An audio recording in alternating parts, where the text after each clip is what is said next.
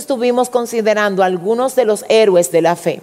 Específicamente menciona a varios, a varios personajes bíblicos que se destacaron por el modo como le creyeron a Dios, algunos incluso sin llegar a ver la promesa que el Señor le había entregado. Y así, incluso así, ellos siempre se mantuvieron creyendo y esperando ver lo que el Señor les había prometido. Luego de eso, nosotros comenzamos a analizar el primer personaje que estuvimos viendo aquí en la serie en cuanto a lo que es la fe. Y el primero de los personajes que nosotros estudiamos fue Job. ¿Recuerdan a Job? Dijimos que Job, a pesar de ser fuertemente atacado, muy fuertemente, él se mantuvo creyendo, se mantuvo firme y se mantuvo íntegro. Aprendimos acerca de Job que nosotros tenemos que creerle a Dios, no importa lo que nos llegue, no importa lo que nos pase. En ese mismo orden nosotros estuvimos diciendo que no hay en la Biblia ni una coma que esté de más sino que todo lo que se registra en la palabra de Dios tiene el propósito de edificarnos y de servirnos a nosotros como guía, de servirnos de instrucción para que nosotros sepamos cómo debemos de manejarnos en cada detalle de nuestra, de nuestra vida. Luego de eso, nosotros estuvimos viendo otro lunes más, otros aspectos del mismo personaje de Job. ¿Estoy bien? ¿Es así? Ok, luego de ver a Job, entramos a ver la fe. ¿Alguien recuerda? De la mujer cananea. ¿Cuáles eran las características que tenía esta mujer? ¿Alguien lo recuerda? Número uno, ella no era del pueblo de Israel, no era judía. Número dos, ella no vino donde Jesús a pedir por ella sino que ella vino a pedir por una hija de ella que estaba siendo, ¿alguien recuerda?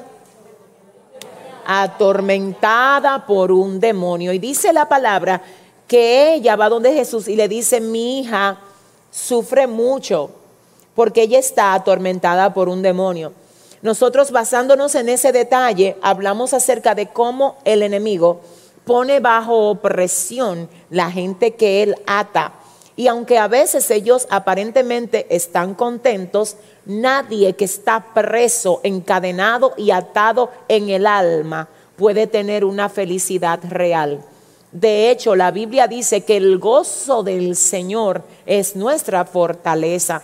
Lo demás es solo algo vano, algo no real, algo ficticio porque lo que lo está produciendo es el pecado, el libertinaje, y cuando la risa o cuando el gozo viene de una destrucción que provoca el pecado al ser humano, realmente se trata todo de algo vano, de algo, de algo absolutamente falso y que no cuenta con los elementos que tiene el gozo verdadero.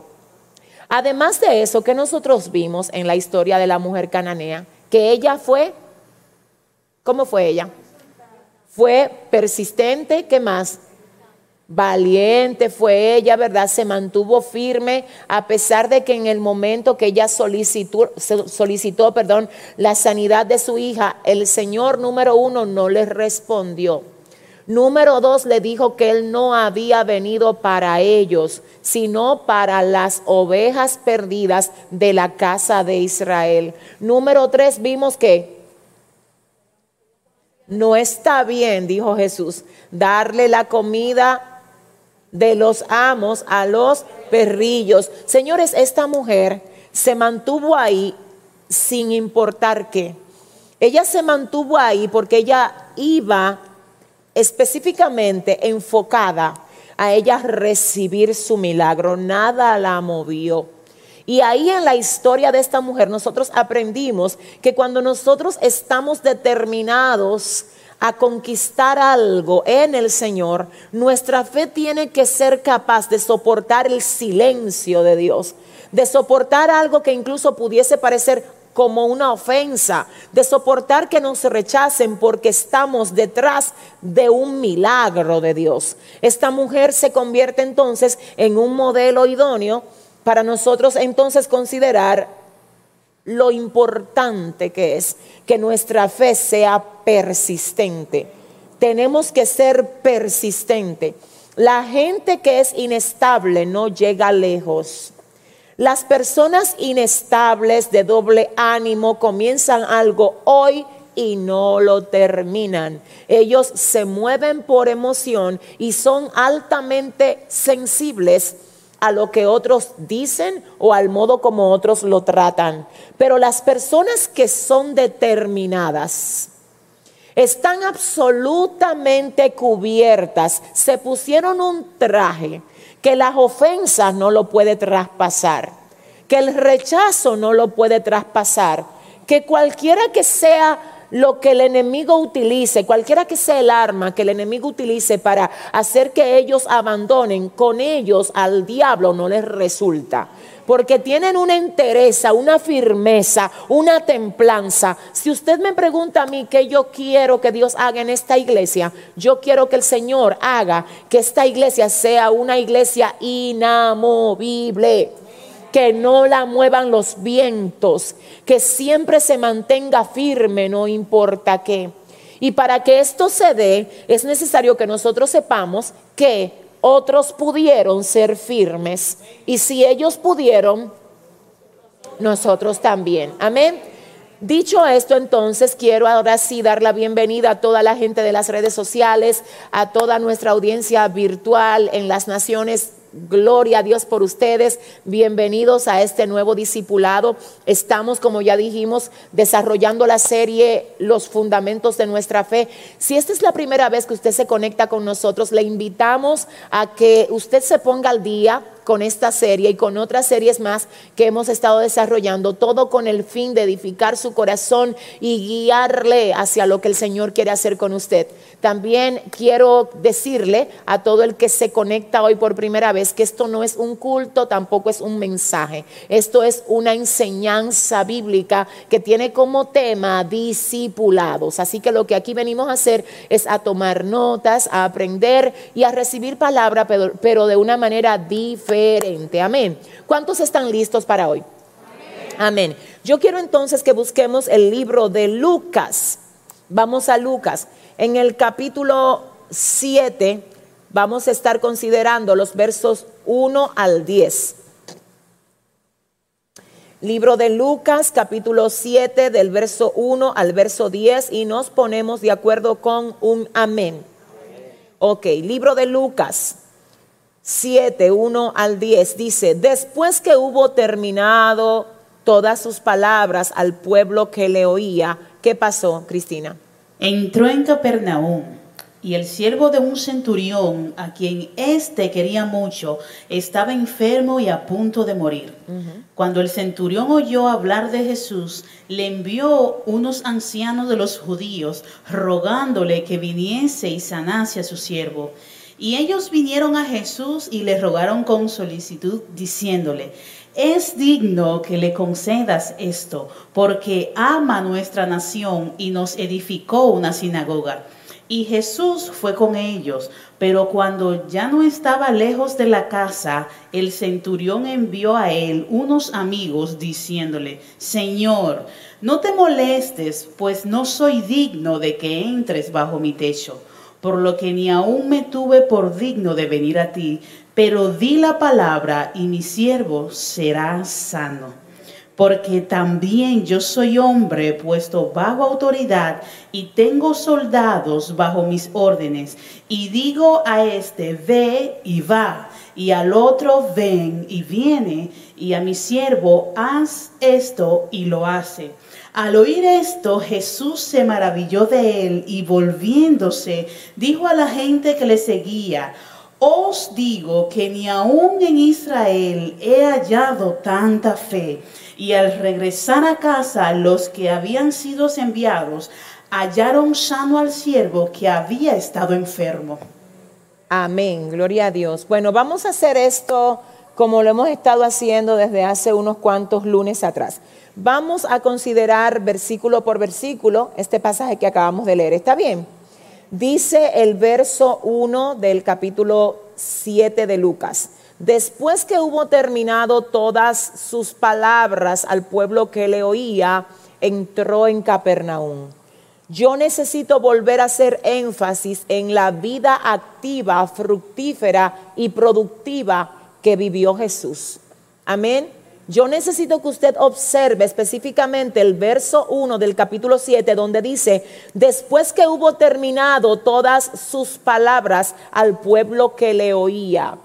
Quiero que ustedes sepan que cada vez que ustedes tienen el oído de alguien, esa oportunidad debe ser aprovechada y muy bien aprovechada. Debe ser aprovechada en primer orden, oiga bien, recordando que a veces, a veces el silencio es mejor que las palabras huecas y vanas. Si lo que usted va a decir no supera el silencio, no lo diga. Porque la Biblia dice que aún el necio cuando calla es tenido por sabio. Hay personas que hablan cosas que no tienen sentido. Usted tiene que, usted, déjeme decirle lo que pasa con usted. Usted no es cualquier persona. Usted no se puede poner al nivel de cualquiera. Usted es una persona que está llamada a ser ejemplo. Está llamada a ser luz en el lugar donde el Señor le tiene a usted. Eso significa que usted no se puede dar el lujo de hablar lo que hablan los demás, de comportarse como se comportan los demás. Usted representa a Dios en el lugar donde el Señor lo tiene a usted. Es necesario que usted sepa que aunque haya gente que no se lo diga, lo está observando. Usted no sabía eso.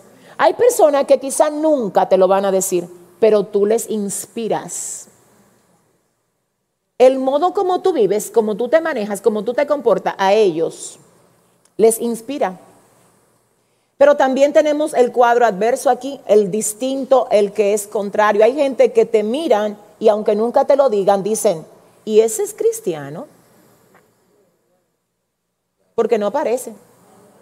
La manera como habla, ese relajo, esa, inmadurez, no parece. Yo no tengo nada en contra de que usted relaje, de que usted tenga un buen tiempo, pero creo que es muy apropiado que nosotros tengamos en nuestra vida como una marca permanente el verso de Eclesiastés capítulo 3 verso 1 donde dice todo tiene su tiempo. Todo tiene su tiempo. Hay gente que todo lo de ello es un relajo, una inmadurez, una falta de templanza. Usted tiene, mire, le voy a decir algo, cada día que usted vive tiene que superar el día anterior. Usted no está aquí para estar cometiendo todos los días los mismos errores. Crezca, madure. Usted no puede solo ver la vida pasándole. Debe de haber un crecimiento continuo. La Biblia dice en el libro de Proverbios capítulo 4, verso 18, porque la senda del justo es como la luz de la aurora que va en aumento hasta que el día es perfecto. Aquí habla de un desarrollo integral del cristiano. Entonces, el verso 1 del capítulo 7 dice, después que hubo terminado todas sus palabras al pueblo que le oía, ay Dios mío, cada vez que Jesús hablaba mejoraba algo, cada vez que hablaba a alguien le daba esperanza. ¿Alguien está aquí? ¿Qué pasa cada vez que ustedes hablan? ¿A cuántos edifican? ¿Quién queda más fortalecido? ¿A quiénes ustedes se ganan? ¿A quiénes ustedes convencen de pecado? Cuiden lo que dicen. Hay gente que los está oyendo. Y dependiendo de lo que sale de la boca de ustedes, alguien se puede levantar o alguien se puede caer. Alguien puede ser fortalecido o alguien se puede debilitar. Necesito que oigas. Si tienes un oído, aproveche esa oportunidad no para hablar cosas vanas y vacías, sino para edificar vidas y dejarlas mejor de lo que estaban antes de que tú le hablaras. ¿Alguien entiende? Luego el verso 2, bueno, el mismo verso 1 dice, entró a Capernaum. ¿Alguien recuerda en la ciudad que vivía Jesús? Yo se los dije a ustedes en un mensaje, ¿recuerdan? Él vivía en Capernaum. Yo les dije a ustedes que él nació en Belén, se crió en Nazaret y vivió en Capernaum. Aquí dice que él estaba en la ciudad de su residencia, pero no importaba en qué ciudad él estuviera, él siempre estaba dejando que fluyera su esencia. Hay gente que son una cosa en un lado y son otra cosa en otro lado. Son una cosa en la iglesia, son otra cosa en el trabajo. Jesús no importaba donde él estuviera, él siempre estaba llevando vida cada vez que hablaba. Dios mío, imagínenselo usted que la gente sepa que usted fluye vida y que cada vez que usted habla algo bueno sale, todo el mundo va a querer oírlo. La gente cuando usted hable va a decir, déjame yo prestarle atención a ella, porque es que cada vez que habla algo importante sale de ella o algo importante sale de él. ¿Alguien entiende? Aquí estaba Jesús en la ciudad de Capernaum, en la ciudad de su residencia. No importaba, Dios mío, mi alma adora a Dios. Cuando tú estás en el círculo familiar, disfruta tu familia, pero edifícales mientras lo haces. Cuando tú estás en el trabajo, trabaja, pero edifica a la gente que trabaja contigo mientras lo haces. Que en cada lugar donde tú estás sea para qué? Para edificar. Entonces el verso 2, ¿qué dice Cristina? Y el siervo de un centurión, a quien éste quería mucho, estaba enfermo y a punto de morir. Ok, vamos a comenzar este verso de la siguiente forma. Anote ahí. Un centurión, un centurión era un soldado romano, era un soldado romano que tenía a cargo 100 soldados más. Es decir, un centurión era como un soldado que era líder de 100 soldados. Amén. Específicamente esto eh, direccionado o conforme a lo que es el sistema de gobierno romano que para ese entonces regía la nación de Israel. ¿Está bien? Entonces, un centurión, ¿a cuántos soldados dirigía? ¿A qué gobierno pertenecía? ¿Y quiénes eran los romanos? Los que tenían, exactamente, los que tenían el control de la nación de Israel en términos políticos, en términos de dirección, de gobierno, de administración. Entonces, en este orden, el verso 2 dice, y el siervo de un centurión, de un soldado romano que tenía a su cargo 100 soldados más, el siervo de él estaba enfermo, dice, a quien éste quería mucho. Este soldado romano, que era jefe de 100, tenía uno de sus siervos que estaba enfermo. En el capítulo 8 del libro de Mateo habla de este siervo otra vez. Pero en Mateo dice que él estaba paralítico y que era fuertemente atormentado por la parálisis que tenía. Mateo dice que el siervo del centurión estaba paralítico y que estaba siendo atormentado. Ahora Lucas en el verso 2 del capítulo 7 dice, y el siervo del centurión, a quien éste quería mucho, estaba enfermo y a punto de morir. ¿Está bien? Pero yo quiero que usted oiga esto. Es un jefe que tiene a cargo cuántos? Ok. ¿Es del gobierno de dónde? Ajá. Y ahora él viene y se acerca a Jesús porque hay un siervo de él que está enfermo. Yo quiero que veamos cada detalle de esto.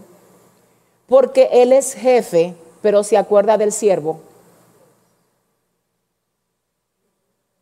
Mire, cuando Dios a usted lo pone como autoridad, ya sea como supervisor, como jefe, como líder, como pastor, mire, si usted tiene a alguien debajo de usted en cobertura, si usted representa la autoridad para alguien, no hay una cosa que embellezca más su gestión de liderazgo que usted acordarse de la gente que usted tiene a su cargo. ¿Por qué? Porque no todo el mundo se ocupa de pensar en los que están debajo. La gente busca el favor de los que están arriba porque me representan algo. Pero se ve que tú tienes el corazón como el de Cristo cuando tú piensas no solo en los que están a tu nivel, no solo en los que están por encima de ti, sino en los que están debajo. Ahora este centurión que tiene a su cargo 100 soldados, tiene un siervo que está enfermo y él manda donde Jesús, no a pedir por él, sino a pedir por el siervo. Otra cosa que habla muy lindo de ti es cuando no solo tú te preocupas por ti, sino cuando tú te atreves a hacer por la necesidad del otro lo que tú hicieras por la necesidad tuya. Si tú crees que eso pasó de moda, te tengo que decir que no. Si tú quieres saber si Dios, ay Dios mío, mm, le agrada o no que tú te ocupes de los demás, comienza a ocuparte de ellos y ahora en adelante para que tú veas cómo comienzan las puertas que estaban cerradas a abrirse a tu favor. ¿Cómo comienza Dios a proveerte de cosas aún sin tú pedirla? ¿Sabe por qué? Porque incluso la Biblia dice que el que da al pobre a Dios presta.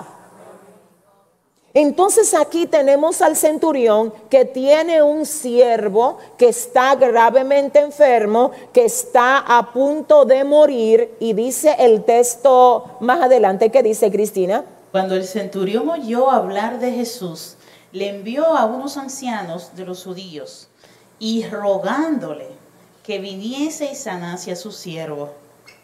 Ok, cuando el centurión oyó hablar de Jesús, le envió unos ancianos de los judíos rogándole que viniese y sanase a sus siervos y a su siervo. Y ellos vinieron a Jesús y le rogaron con solicitud diciéndole, es digno, oiga esto, él es digno de que le concedas esto porque ama nuestra nación y, y nos edificó una sinagoga y Jesús fue con ellos. Hay algo aquí poderoso, tremendo, que yo quiero que veamos. Dice, cuando el centurión oyó hablar de Jesús, cuando oyó hablar de Jesús, él dijo, ya, eh, tengo, tengo aquí en mi corazón, recibí la información que necesitaba recibir para saber dónde debo ir a buscar la respuesta que yo necesito para mi siervo. Cuando yo hablar de Jesús se sensibilizó. Cuando yo hablar de Jesús dijo, ahí es que está la respuesta a nuestra necesidad. Cuando yo hablar de Jesús no se endureció. Esto es también una lección para las personas que por más que se le predica, están endurecidos. Señores, hay gente que son, que tú le hablas del Señor, tú le muestras testimonio, tú le dices, a ellos nada los sensibiliza. Este hombre no era de la nación de Israel, pero él estaba sensible a lo que Jesús estaba haciendo en cuanto a su ministerio, en cuanto al tiempo que vino a estar en la tierra. Y dice aquí, cuando el centurión oyó hablar de Jesús, le envió unos ancianos de los judíos rogándole que viniese a sanar a su siervo. Mm. Fíjense algo, vamos a comenzar a observar un punto importante. El centurión no fue donde Jesús. Él mandó ancianos. ¿Ancianos de dónde? Eran judíos los ancianos. ¿Por qué el centurión no fue el mismo? Porque él dijo, yo no soy de la nación de Israel. Yo no soy digno de ir donde él, pero déjame pedirle a los ancianos judíos que vayan donde él. Qué bello me gusta esto porque quiero que tú observes, no dejes de notar esto. Cuando yo comencé hace un momento hablándote del centurión, te dije que él representaba al gobierno opresor, al gobierno de Roma. Pero a pesar de estar en el sistema opresor, él no era un opresor. En otras palabras, a veces hay gente dentro del sistema opresor, ay Dios mío, que por estar ahí, oiga bien, el hecho de estar ahí a ellos no lo convierte en eso. En otras palabras, hay grandeza que tú puedas estar en medio de la contaminación sin contaminarte. Hay grandeza cuando tú puedes estar en medio, si le vas a dar el aplauso. Amén. De hecho, déjame preguntarte, ¿cuál tú crees que es una de las excusas más fuertes que tiene la gente a veces para descarriarse? No es que en mi casa nadie es cristiano. No es que yo trabajo en medio de mucha presión, en el trabajo me están presionando, pero espérate, que, que sí, ahí hay presión, por eso fue que Dios te mandó para allá, para que tú brilles ahí, Fue para que tú brilles ahí, porque si todo el mundo fuera cristiano ahí, tú no hicieras falta ahí. ¿A qué vas tú para allá? Ya ahí está la luz que se necesita. Ahora, cuando el Señor te envía a ti a un lugar donde hay oscuridad, lo que te está diciendo es brilla ahí. Cuando te manda a un lugar donde hay maldad, te está diciendo, marca la diferencia ahí, señores. Este soldado romano estaba dentro de un sistema altamente, ay Dios mío, opresivo, pero él no era un opresor. Ay, ay, ay, ay, ay. ¿Sabes algo? Hay familias completas donde el sarcasmo, donde la hipocresía y donde la maldad reina. Pero aún si tú sales de ahí, tú puedes desde hoy convertirte en la diferencia. Porque ni siquiera el hecho de que en tu casa se comporten así te da legalidad para que tú actúes como ellos. ¿Sabes por qué? Porque la Biblia dice que si alguno está en Cristo, las cosas viejas, he aquí todas son, ok, entonces en ese sentido no es que mi familia es así, es que yo soy nueva criatura. Es que ya yo no soy el mismo de ayer. Ay, él era uno que pertenecía al sistema opresor, pero no era opresor. Sí, yo soy de ahí, pero no soy como ellos. Ay, ay, ay. Sí, sí, ese es mi apellido, pero en mí se marca la diferencia. Sí, así eran los miembros de mi casa, pero en mí se rompe eso. Y se comienza una historia nueva. ¿Habrá alguien que diga amén hoy? Entonces vamos a seguir aquí. Cuando el centurión oyó hablar de Jesús, le envió ancianos de los judíos, porque él no fue, él no fue, sino que mandó ancianos de los judíos rogándole que viniese y sanase a sus siervos, a su siervo. Y ellos vinieron a Jesús y ¿qué pasó? rogaron con solicitud. No, ayúdame mejor, Cristina. Y ellos vinieron a Jesús y ¿qué pasó? Y les rogaron con solicitud diciendo. Vamos a pararlo ahí. ¿Quiénes le rogaron a Jesús con solicitud? Necesitamos ver algo aquí. Aquí hay algo tremendo. ¿Quiénes fueron que le rogaron? ¿Por quién les rogaron? Cuando dice la palabra que el centurión le pide a los ancianos que vayan donde Jesús, él dice, vayan ustedes y háblenle de la situación que yo tengo aquí. Yo no soy digno de ir donde Él, pero ustedes sí. Tú sabes que hay gente que tú le dices, ayúdame con esto, ve, háblale de mí a fulano, o se le olvida, como pasó con el copero. ¿Recuerdan el copero de José? Que dice la palabra que José le dijo, háblale de mí a Faraón. Ahora ahí estaba la mano de Dios. Fue Dios que hizo que al copero se le olvidara porque no era el tiempo. Ahora, ¿qué pasa? Hay personas que o se le olvida hablarle de ti a otra persona o cuando le habla, le habla de manera fría. Ah, mira, yo tengo ahí, si tú quieres un día. No fue así. Estos ancianos van donde Jesús y le ruegan con solicitud. Ay, Dios mío, que ayude al centurión. ¿Qué ustedes ven ahí? Ayúdenme a verlo. ¿Alguien me ayuda? ¿Alguien lo ve? ¿Qué, ¿Por qué ellos fueron donde Jesús con solicitud, rogándole que ayudara al centurión. ¿Qué pasó ahí? ¿Alguien sabe? Dígame allá. Misericordia, ¿quién más? ¿Y tú, Grace? Ese hombre, oye lo que es que pasa, escucha, hay un versículo que dice que lo que el hombre sembrare, eso también el hombre va a cegar. Te tengo que decir algo, lo que es tu siembra de hoy es tu cosecha de mañana. Pero te tengo que decir otra cosa más, no hagas las cosas solo di que para cosechar. Deja, deja que la semilla caiga, déjala caer por donde quiera. Es que te voy a decir algo, mi alma adora a Dios.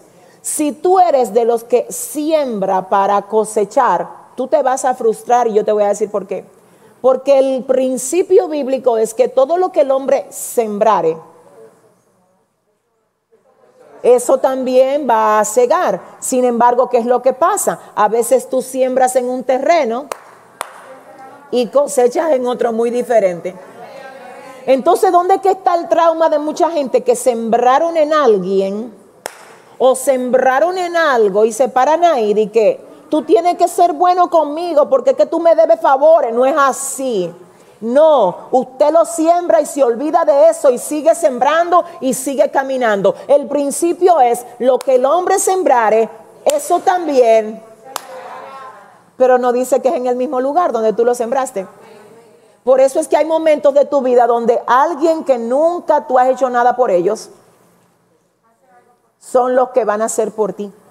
Y aquellos por los que tú te pasaste la vida entera, esforzándote, trabajando, buscando cómo ayudarlo, no te van a mirar. Pero no te, es que no puedes equivocarte, no es el terreno. El, el tema aquí no es el terreno, es tu siembra. Adórale. No importa que el terreno sea seco, malo, árido, incluso ni siquiera importa si fructifica con la semilla que yo le di. Lo importante es que la siembra se hizo ahí. Entonces, ¿qué pasa? No importa cuál sea el terreno, usted siembre. De hecho, la Biblia habla de la parábola del sembrador, diciendo que parte de la semilla cayó entre espinos, que parte cayó en pedregales, que parte cayó en el camino, pero que hubo una, una, una, una cantidad de la semilla que cayó en buena tierra. Y señores, la que cayó entre espinos no dio fruto. La que cayó en el camino tampoco, la que cayó en pedregales tampoco, pero la que cayó dio fruto al 30, a 60 y al 100 por uno. Mm, ¿Y qué pasó ahí? La misma semilla que se lanzó en buen terreno fue la que se lanzó entre espinos. Si no fructificó, no fue por culpa de la semilla, fue por culpa del terreno. Entonces, eso que tú das, ay Dios mío, no lo dejes de dar porque haya personas que no esté valorando lo que tú le siembras. Tú sigues sembrando, que habrá una buena tierra donde esa semilla va a fructificar. Ay, Dios mío. Entonces escuche esto, aquí tenemos a este soldado romano que está siendo presentado a Jesús por unos ancianos judíos y oiga cómo lo presentan. Dice la palabra que ellos le rogaron, ayúdame Cristina, vuélvelo a leer. Y rogándole que viniese y sanase a su siervo. Y ellos vinieron a Jesús y le rogaron con solicitud diciéndole, es digno de que le conceda esto. Es digno de que le concedas esto. ¿Por qué? Vamos a ver. Continúa porque ama a nuestra nación y nos edificó una sinagoga. Está muy lindo esto, me gusta. Aquí hay un detalle, ustedes lo ven, yo quiero que ustedes aprendan a ser críticos de lo que leen. No solamente me lean, no, hay que meterse ahí a sacarle la sustancia a esto. ¿Cuántos dicen amén? Ustedes observaron por qué Él es digno, según el texto. Dice, ¿por qué? Primero no dice de que, edificó sinagoga, porque hay gente que edifican solamente por beneficio propio, para que me aplaudan, para que me reconozcan, para ganar fama. No, la clave de esto está en que el centurión ama. Él, mira lo que dice aquí, es digno de que le concedas esto porque ama a nuestra nación. Es un opresor, está en el sistema de opresión, pero nos ama.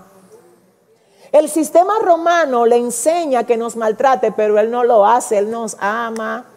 Ay, qué bello. Él nos ama. Está incluso fuera de lo que es nuestro pueblo y nuestra raza, pero nos ama. Él nos ama. Señores, el amor siempre va a ser recompensado.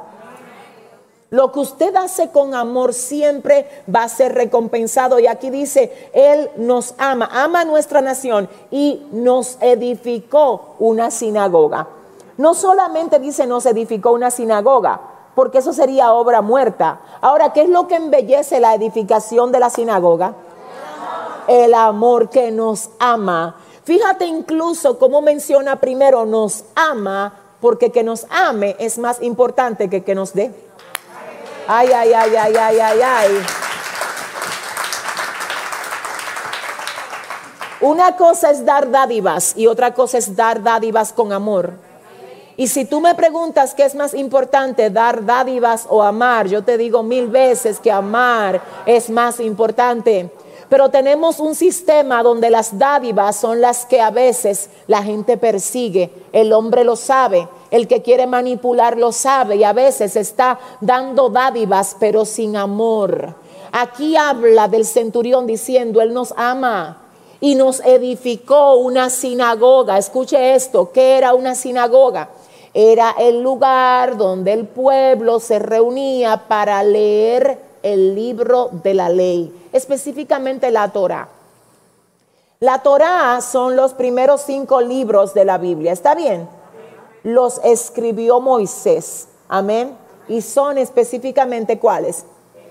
Génesis, Éxodo, Levítico, Número y Deuteronomio. Muy bien. Esos son los primeros cinco libros de la Biblia. Se le llama el Pentateuco, Penta 5, y también componen la Torah. Específicamente en las sinagogas se reunía el pueblo, sobre todo los días sábados, que eran el día de reposo, para escuchar lo que era la lectura del libro sagrado. Amén. Incluyendo también algunos profetas que estaban ahí, como los profetas mayores y demás. De hecho, era una porción del libro de Isaías que Jesús estaba leyendo en la sinagoga cuando él dijo, el Espíritu del Señor está sobre mí por cuanto me ha ungido. Todo eso ustedes lo saben, ¿verdad? Pero sí, es un lugar así fue que el centurión le construyó a la nación de Israel, específicamente en la ciudad de Capernaum. Ahora me parece interesante que sin él, oiga bien, sin él ser del pueblo judío, él le construye a ellos un lugar para que ellos se congreguen y adoren. Ay, qué bello. Qué clase de estrategia más linda y mira cómo incluso haciendo esto, Él pudo calar al corazón de esa nación. No es darte una ofrenda, no es darte una dádiva, no, déjame construirte un lugar para que tú vayas a adorar. Entonces eso fue lo que él hizo, le hizo una sinagoga, amaba al pueblo. Oiga bien, se dice, de hecho dice el libro Usos y Costumbres de las Tierras Bíblicas, que un centurión era destacado por su, ah, disciplina, por su responsabilidad y por ser una persona agresiva. Ay, ay, ay. Tres cosas distinguían a un centurión. Disciplina, responsabilidad y que era una persona agresiva. Eso era el centurión normal de la nación romana. Así eran se destacaban por la agresión, por el hablar mal, por el maltrato, pero este era diferente. Este era diferente porque este que ah, y también se compadecía y decía, yo les voy a edificar a ustedes algo que quizás ustedes no lo pueden hacer por ustedes mismos. Dios mío, qué bello cuando nosotros nos dejamos usar de Dios para ayudar a otros a edificar algo que ellos no pueden edificar por ellos mismos yo te tengo que decir, mire, le voy a decir algo, voy a, disculparme de antemano, pero yo siento ahora mismo en esta clase que yo estoy frente a personas que si decidieran marcar para bien la vida de alguien, ay Dios mío, piense señores, mire cualquier cosa, tú sabes que hasta tú pararte y comprar una cena en McDonald's, que lo que vale son 200 pesos quizás, así, 200 Ok, 200 pesos por decir algo. ¿200 pesos cuánto es en dólares? ¿Cuatro? No, tres y algo. Tres, tres dólares. Tú compras esa cena y se la vas a llevar a uno de los mendigos que está, por ejemplo, en un semáforo pidiendo limosna y ahí mismo le dice, Dios te bendiga, esto te lo mandó el Señor. Tú le vas a sacar una sonrisa. A alguien tú le vas a alegrar el momento con eso. Pero pongamos que no tiene que ver con comprarle algo en McDonald's Pongamos que tú simplemente te detengas a hablar con un anciano que tú lo ves solo tratando de cruzar la calle y tú te detienes y le dices, me necesitas, venga, yo le voy a ayudar a cruzar. Señores, es dejar la indiferencia, por Dios. Es que estamos en un mundo que se ha convertido en un mundo que no le importa lo de nadie. Entonces se tiene que levantar una generación que, que ame el ayudar, que levante al niño, que le haga caso al niño. Porque ahora la gente adulta está tan ocupada que se le olvidó que los niños quieren que le presten atención también. Que los ancianos que hoy andan ahí, que nadie le hace caso, en otro tiempo fueron los jóvenes, las mujeres y los hombres jóvenes que muchos de nosotros somos hoy. Y ya se merecen honra, se merecen respeto. De hecho, la Biblia dice, delante de las canas, ponte de pie. Honra las canas y delante de las canas, ponte de pie. Pero la indiferencia es que uno le pasa tan rápido a la gente por el lado que uno ni cuenta se da de lo que ellos necesitan yo le oro a Dios para que en este discipulado a ti el Espíritu Santo te ponga esa necesidad de alegrarle la vida a alguien. Ay, Dios mío. Ah. Dios, le voy a decir algo, mire, le voy a decir algo. ¿Puedo, puedo hablarles así a ustedes con el corazón? Mire, hay mucha carencia de afecto aún en las mismas familias. Mire, yo no sé si los esposos tienen idea de lo que representa para una esposa que usted la afirme, que usted le afirme, que usted le diga, mira, para mí tú eres importante. Yo estoy bendecido de tener una esposa como tú. A veces las mujeres no reciben eso de sus esposos. Y le digo de quién es que lo tienen que recibir, del marido, no es de nadie más. Porque cualquier cosa que el marido no le diga, ella se va a quedar deseándolo. Oiga bien, igualmente las mujeres. Díganle a sus maridos, mi amor, yo estoy agradecida de Dios por ti. Si hace algo bien, por favor, reconócelo. Cuando tus hijos hagan algo bien, por favor, señores, yo quiero que hablemos un poco aquí. Díganme, ¿qué somos nosotros más, más propensos a destacar? ¿Las fallas y los errores o las fortalezas y las buenas acciones? Desde que alguien hace algo mal, ahí vamos nosotros a atacar. Pero cuando lo hace bien, no, no tragamos la palabra. Detente, mira, te tengo que decir que si hay cosas que yo valoré en mi niñez, era cuando mi papá me decía, tú eres inteligente, mira, sacaste una A, tú eres mi campeona. Sigue, eso para mí me marcó para el resto de la vida. Que mi papá me dijera que yo era su campeona. eso, eso es demasiado, porque eso es lo que el niño necesita.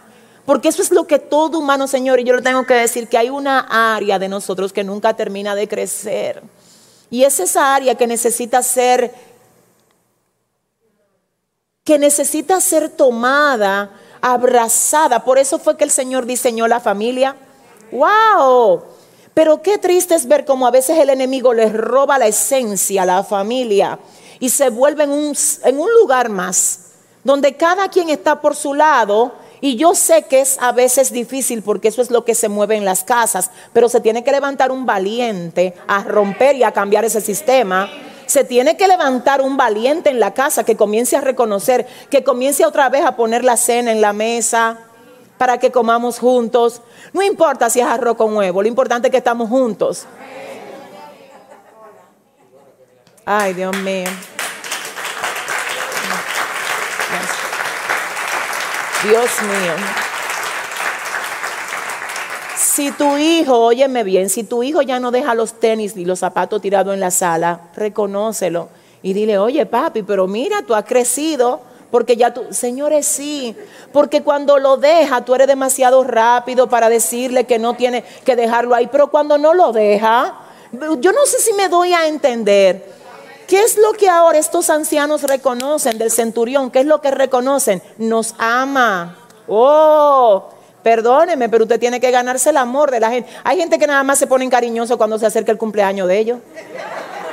Y unos amores y una cosa. Dile al que te queda al lado, suelta eso. ¿Eh? Ellos, sí, y hay mamás que solamente, perdónenme las madres, estoy con ustedes, pero no hay un tiempo en el que algunas madres se pongan más cariñosas que en mayo. Y específicamente cuando se acerca, Señor, eso, que, eso no es de Dios.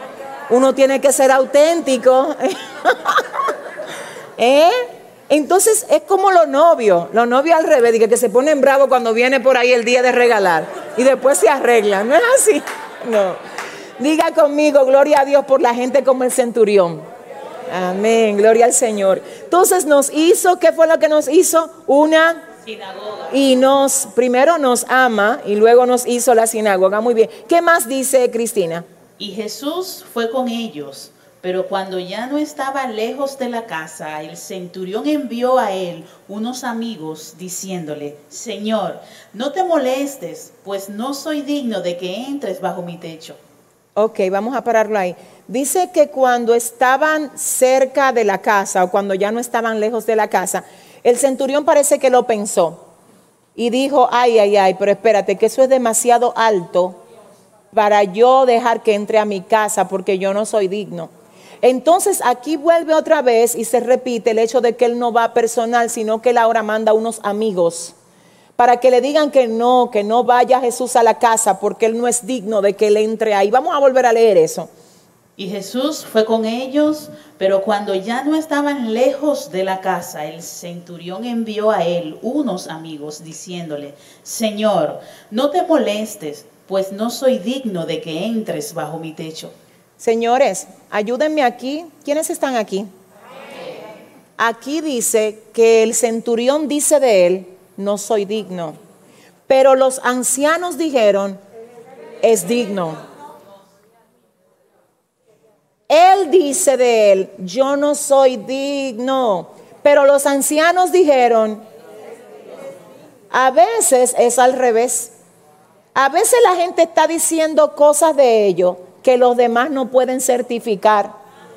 Adora. Pero aquí, gloria al Señor, el centurión dice, no soy digno. Pero los ancianos dicen, Él es. Y pedimos que hiciéramos una pequeñita pausa para ver lo que nos dice Proverbios 27, verso 2. ¿Ya lo tienen? Yo necesito que ustedes, por favor, como tarea, se aprendan este versículo. Es muy corto y es muy fácil de aprender.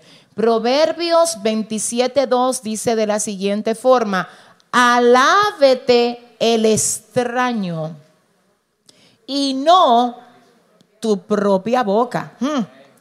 El ajeno y no los labios tuyos.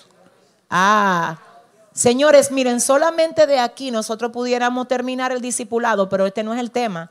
Ahora, ¿por qué yo lo visité este pasaje? Porque necesito que ustedes vean cómo esto se aplica perfectamente en la vida del centurión.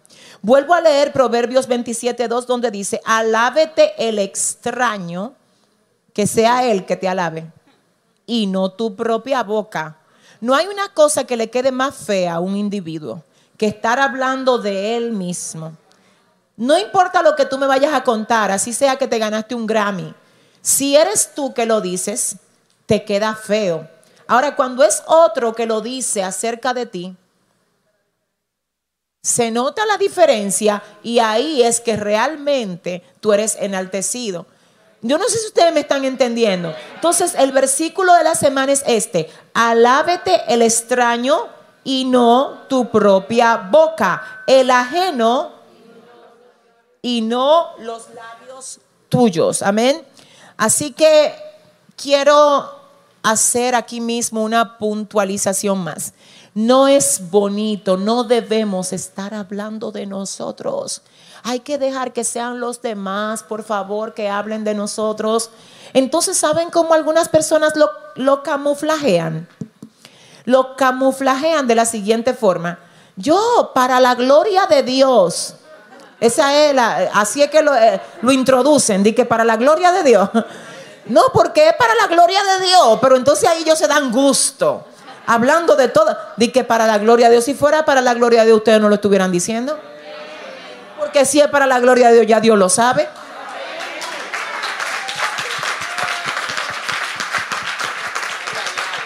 Mire, le voy a decir algo. Hay gente que no se callan de decir lo que el otro piensa de ellos.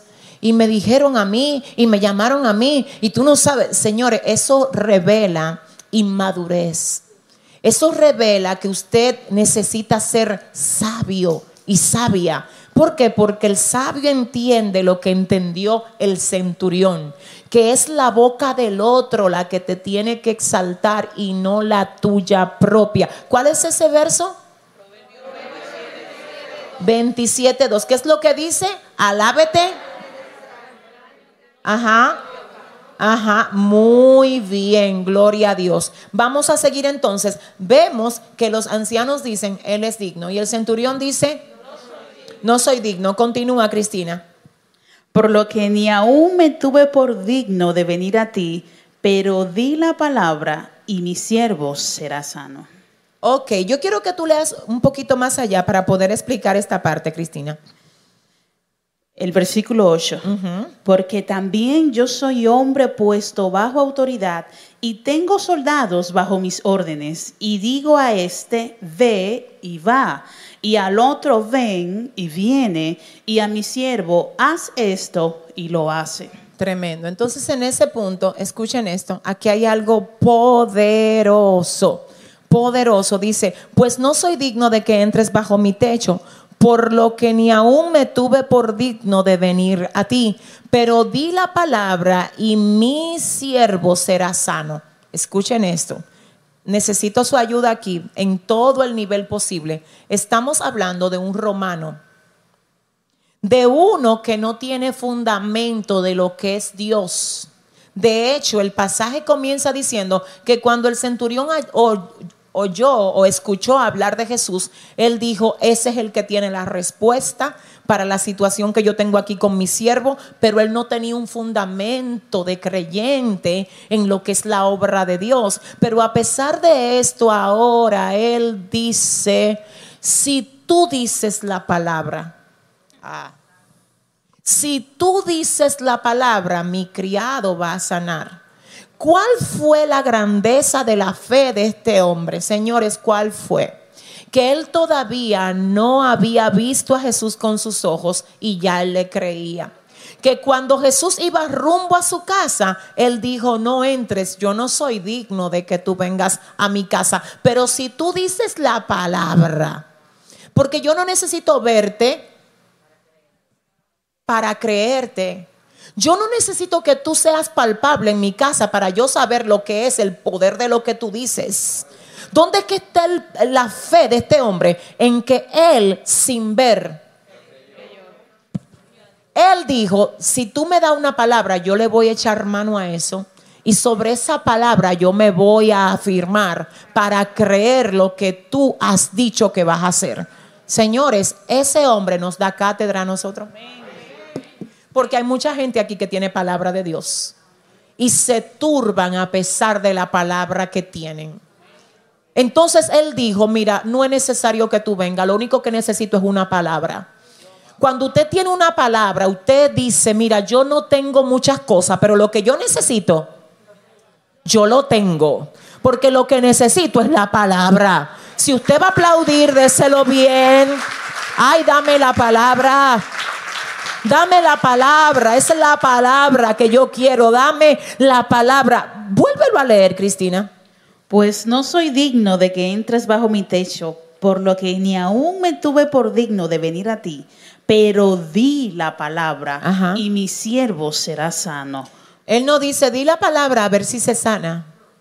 Di la palabra, quizás se sana. Él afirma y dice, si tú da la palabra, se sana. Dios mío, ayúdame. Dios, oiga, necesito que recuerde que Mateo habla del, siervo del centurión diciendo que estaba paralítico y que era atormentado. Ahora dice que se estaba muriendo, pero él dice por encima de la muerte, por encima de la parálisis, por encima del tormento, si tú das la palabra, serás sano.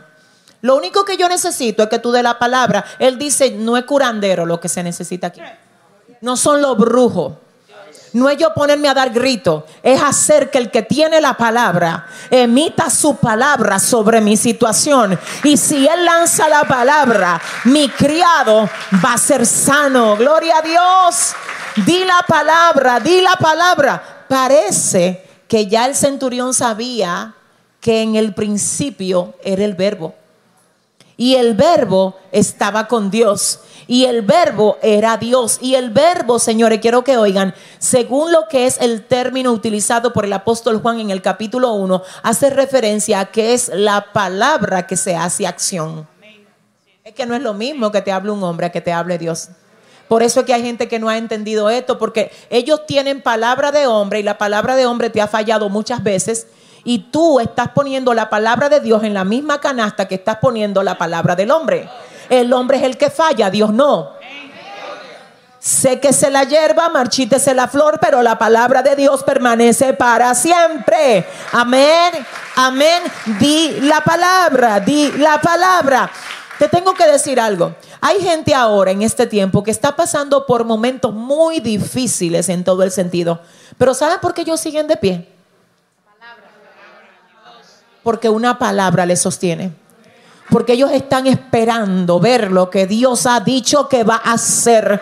Y ellos están fundados esperando, ay, ay, ay, confiados en que esa palabra va a tener su cumplimiento. Di la palabra y mi criado sanará. Luego, ¿qué dice Cristina? Porque también yo soy hombre puesto bajo autoridad y tengo soldados bajo mis órdenes. Y digo a este, ve y va y al otro, ven y viene, y a mi siervo, haz esto y lo hace. ¿Ustedes entienden eso? Ahí, ahí, esto está fuerte.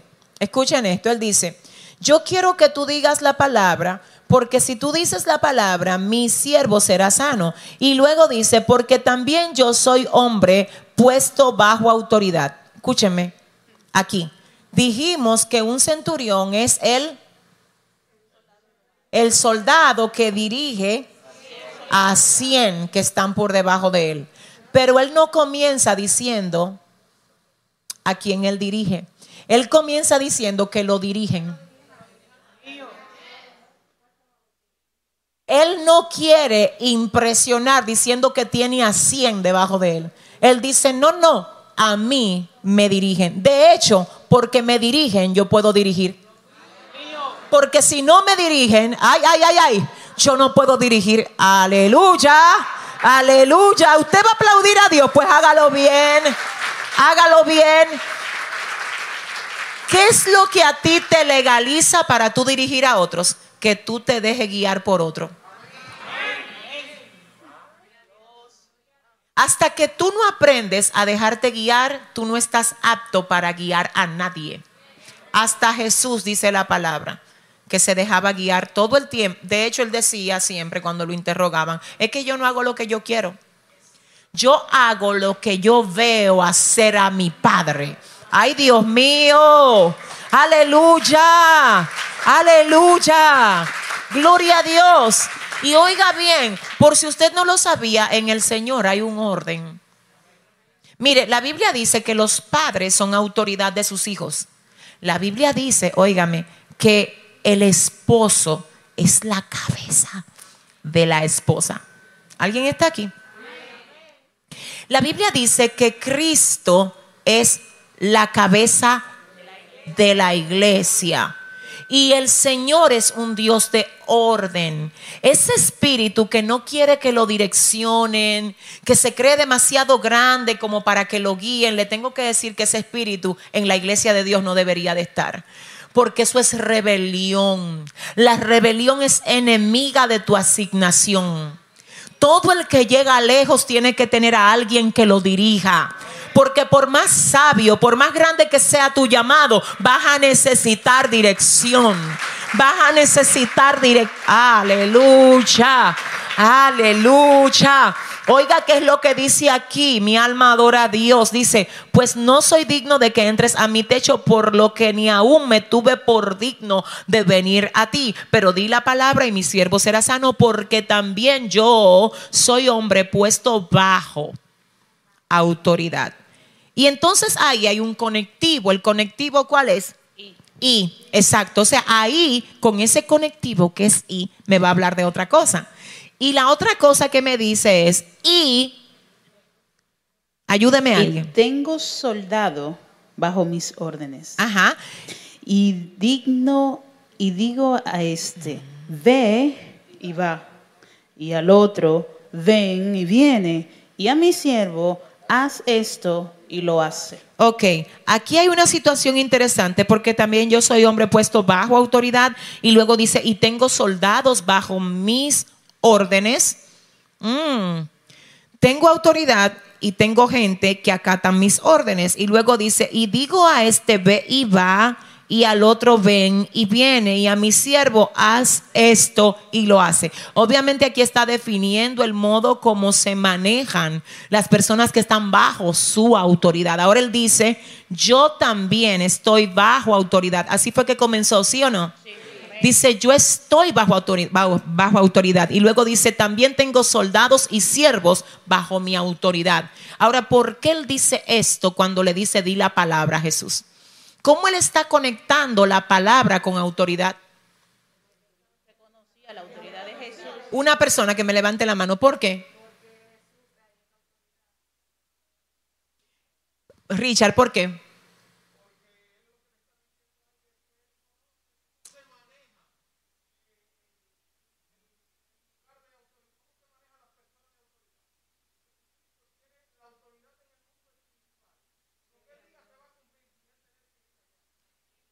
Él dice, yo sé lo que es la autoridad. Y porque sé lo que es la autoridad, porque me someto a la autoridad y dirijo en autoridad, yo sé que la autoridad que tú tienes es la clase de que cuando tú la emites, la enfermedad se tiene que sujetar a ti.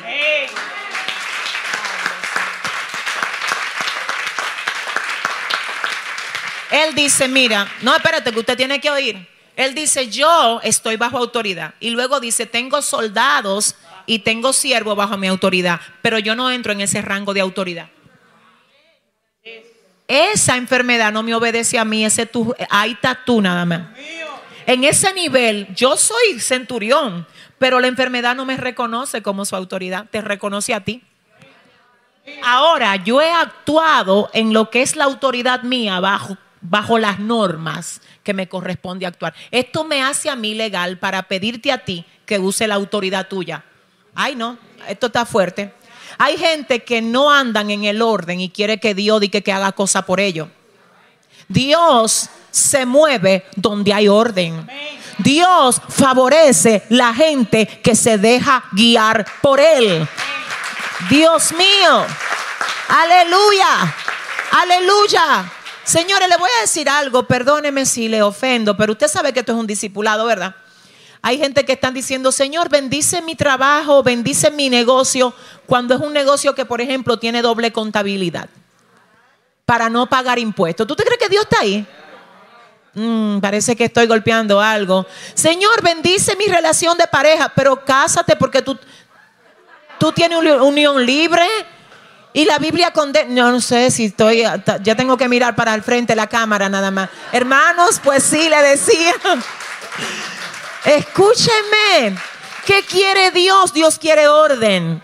Es que Dios quiere orden y te voy a decir cómo el Señor, hay gente que dirán, pero si yo vivo una vida de desorden, lo primero que Dios dice es saca la basura que después yo entro. Barre la casa que yo entro. Barre la casa. Ay, ay, ay porque Dios siempre remueve los escombros antes de edificar y desarraiga las malezas antes de plantar. Entonces cuando yo invito a Dios y le digo, ven, haz algo, debe de haber una disposición en mí de ordenar mi vida. Porque si no, lo que usted quiere es que Dios venga a bailar en la pista de su desorden. Y que ven, Señor, vamos a bailar en este merenguito. No, así no. Mire, cuando usted llama a Dios, asegúrese de que su asunto esté claro.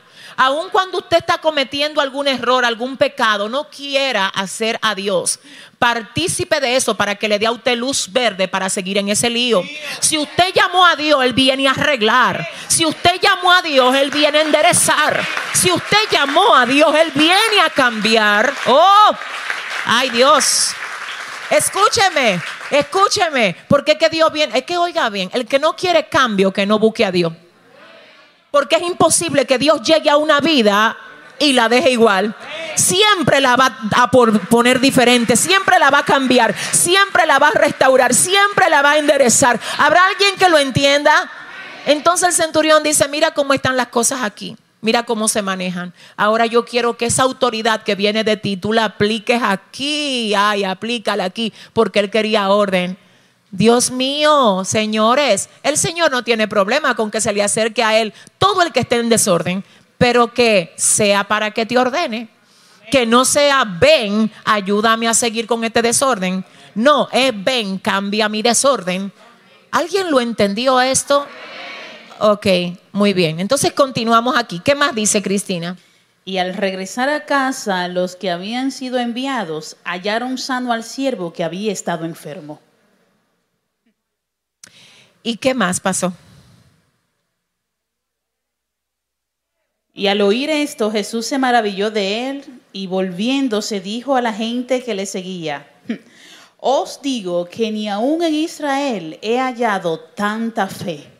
Y al regresar a casa, los que habían sido enviados hallaron sano al siervo que había estado enfermo. Ahora sí, ahora sí. Oiga, oiga lo que es que sigue. Oiga lo que, que sigue.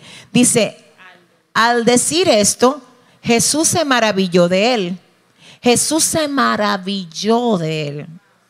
Señores, hablar de que Jesús se maravilló de alguien es algo demasiado poderoso. Y dice, Jesús se maravilló de él y volviéndose dijo a la gente que le seguía, os digo que ni aún en Israel he hallado tanta fe. Ni aún en Israel yo he hallado tanta fe. Me gusta esto porque Jesús lo que está diciendo, ya yo sé todo lo que hay en Israel. Ya yo conozco lo que hay en Israel. El Señor está pendiente, señores, de nuestro nivel de fe, de nuestro comportamiento, de todo lo que nosotros hacemos. Él está pendiente. Y aquí, según lo que Él sabe, Él dice, yo ni en Israel he hallado tanta fe.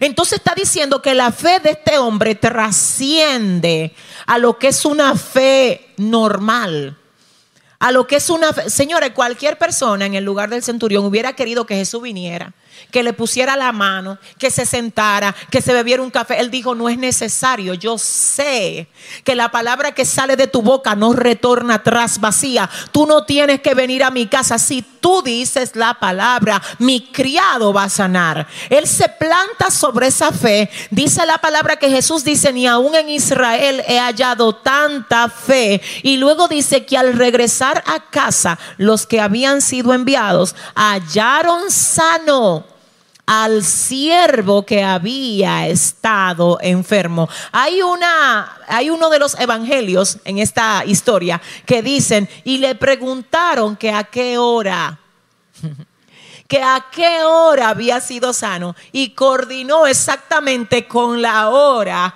donde el Señor habló y dijo la palabra. Yo no sé si usted sabe que lo único que está faltando es que se levante una iglesia que le crea la palabra que Dios ha dado para este tiempo, que se levante un pueblo que diga yo le creo a la palabra por encima de lo que veo, por encima de lo que está pasando conmigo, le creo creo yo a la palabra. Yo quiero culminar con esta historia de hoy porque la fe del centurión definitivamente nos deja algunas enseñanzas, ¿verdad que sí? Pero yo quiero saber, según ustedes, ¿cuál fue la enseñanza más, más importante que nos dejó esta historia? Vamos a ver allá.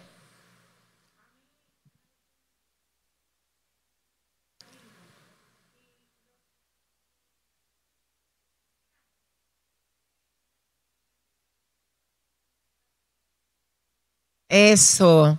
Entonces a ti te gustó la parte de que él no se creía digno, pero los ancianos lo creían digno y él nunca se vanaglorió. Doy dos, dos oportunidades más para escuchar quién más fue edificado allá, Laura, dime.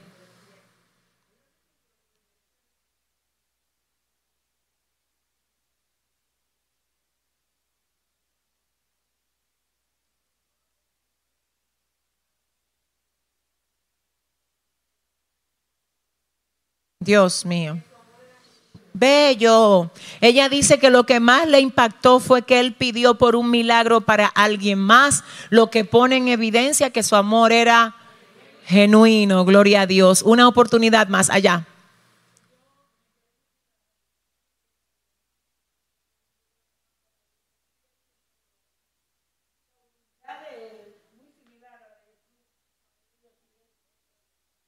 Qué lindo.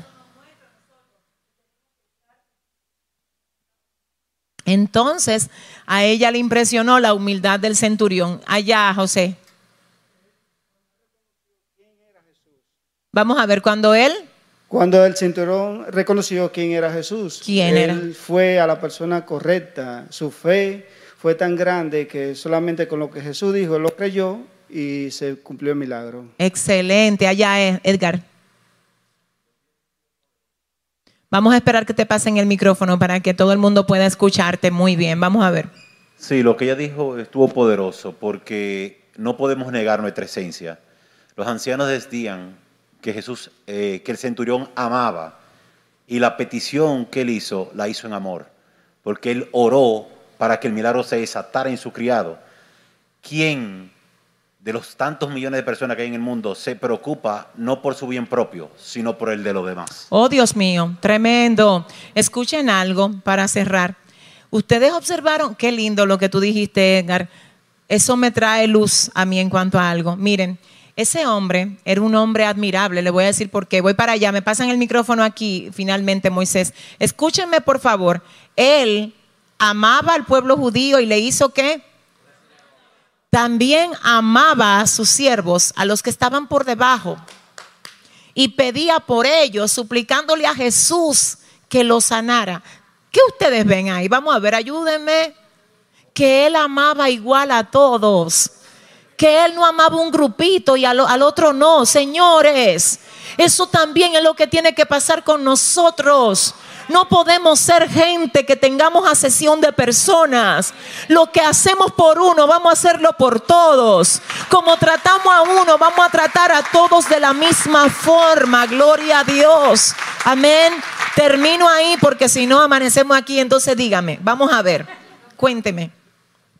A mí me dio una enseñanza, porque, eh, o sea, lo que yo pienso es que no importa el- lo grande que sea nuestro rango para direccionar a los demás, sino que debemos ser sometidos al grande de los grandes. Bello, gloria a Dios, qué lindo, amén, gloria al Señor. ¿Aprendimos entonces algo hoy? Ustedes están siendo edificados con esta... Yo tengo que preguntarle una cosita más para que oremos por las ofrendas. ¿Cuál de estos tres personajes le ha gustado más a ustedes? Bueno, alguien dijo bueno, ¿verdad? Ay, Dios mío. El primero fue Job. El segundo fue la mujer cananea. Y ahora el tercero fue el centurión. ¿Cuál, cuál, cuál más? Vamos a ver, no tengan temor. Dígame allá, Isabel, ¿cuál más para usted? Usted no se pierde un discipulado. Los tres.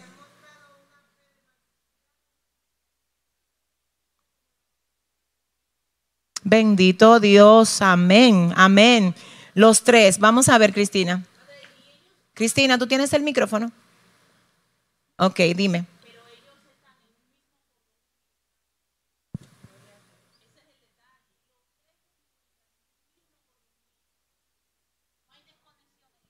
Bendito Dios. ¿Y cuál es ese cordón umbilical? Es el amor y es la fe. Entonces, mire lo que pasa. Me gusta esto. Ella le dio al, al- al punto. Ella dice, el problema es que es la misma fe la que tienen todos. Recuerden que la fe se define como la certeza de lo que se espera y la convicción de lo que no se ve.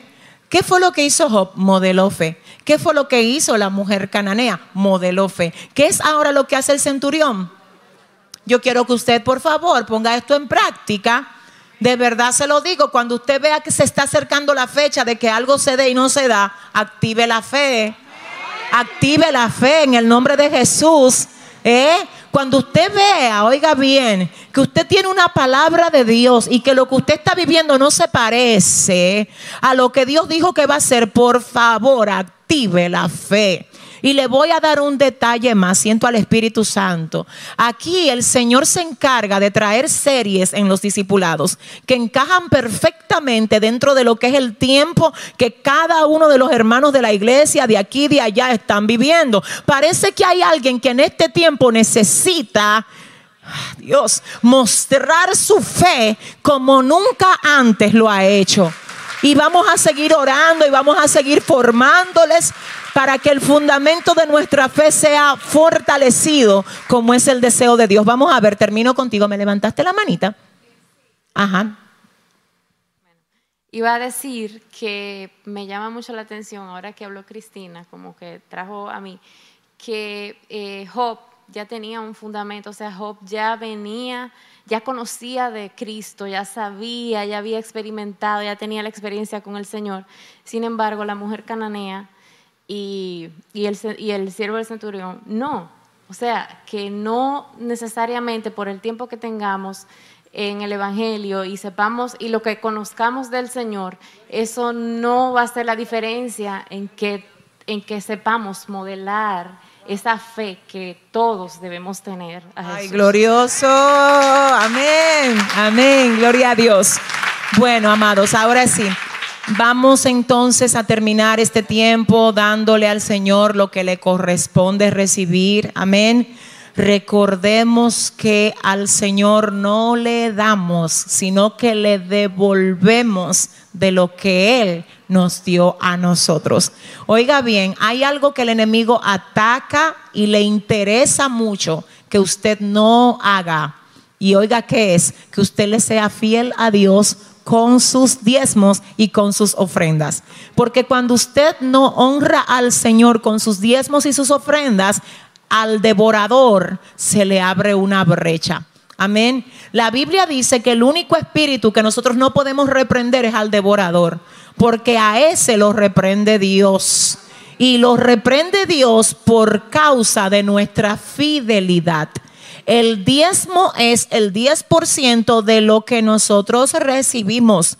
La ofrenda no tiene número porque la ofrenda es algo espontáneo que expresa mi agradecimiento. Amén. Así que usted tiene que diezmar y ofrendar donde el Señor lo plantó y donde el Señor está, ¿verdad? Usando ese ministerio para edificar su corazón. Por lo que insto ahora a la congregación a pasar y dar su ofrenda, su diezmo. Igualmente le pido a las personas que ven esta transmisión que si usted está siendo edificado con lo que Dios está haciendo aquí, si usted considera que esta es su iglesia virtual, pues también quiero decirle que el Señor espera que tú seas fiel a Él con los diezmos y las ofrendas de lo que Él te da a ti. Si quieres sembrar en nuestro ministerio, sé que ahí ahora en producción. Te están enviando las maneras de cómo hacer tenemos PayPal, tenemos Cell, tenemos diferentes vías para que ustedes puedan sembrar aquí y seguir ayudándonos a llevar esto hacia donde Dios quiere que lo llevemos. Amén. Así que en el nombre de Jesús oremos, gloria a Dios. Padre, gracias por todos los que ahora se disponen a darte a ti lo que te corresponde, Señor. Gracias por la fidelidad de estos hombres y mujeres a los que tú bendices y que te reconocen a ti como el que da, como el que tiene todas las cosas, Señor, para darnos y aún más de lo que nosotros pedimos. ¿Cómo no darte lo que te corresponde, Dios? ¿Cómo no dártelo, Señor? Y si el enemigo ha puesto alguna dureza, si el enemigo ha querido bloquear, Padre, aleluya, oh Señor, esa acción de fidelidad en tus hijos, Padre, oh Señor, derriba todo argumento contrario al tuyo, Padre, y pon fidelidad en el corazón de tus hijos para que seas tú echando fuera al devorador en el nombre de Jesús. Amén y amén. Gloria a Dios. Qué hermoso, qué bueno. Gloria a Dios. Gracias Señor.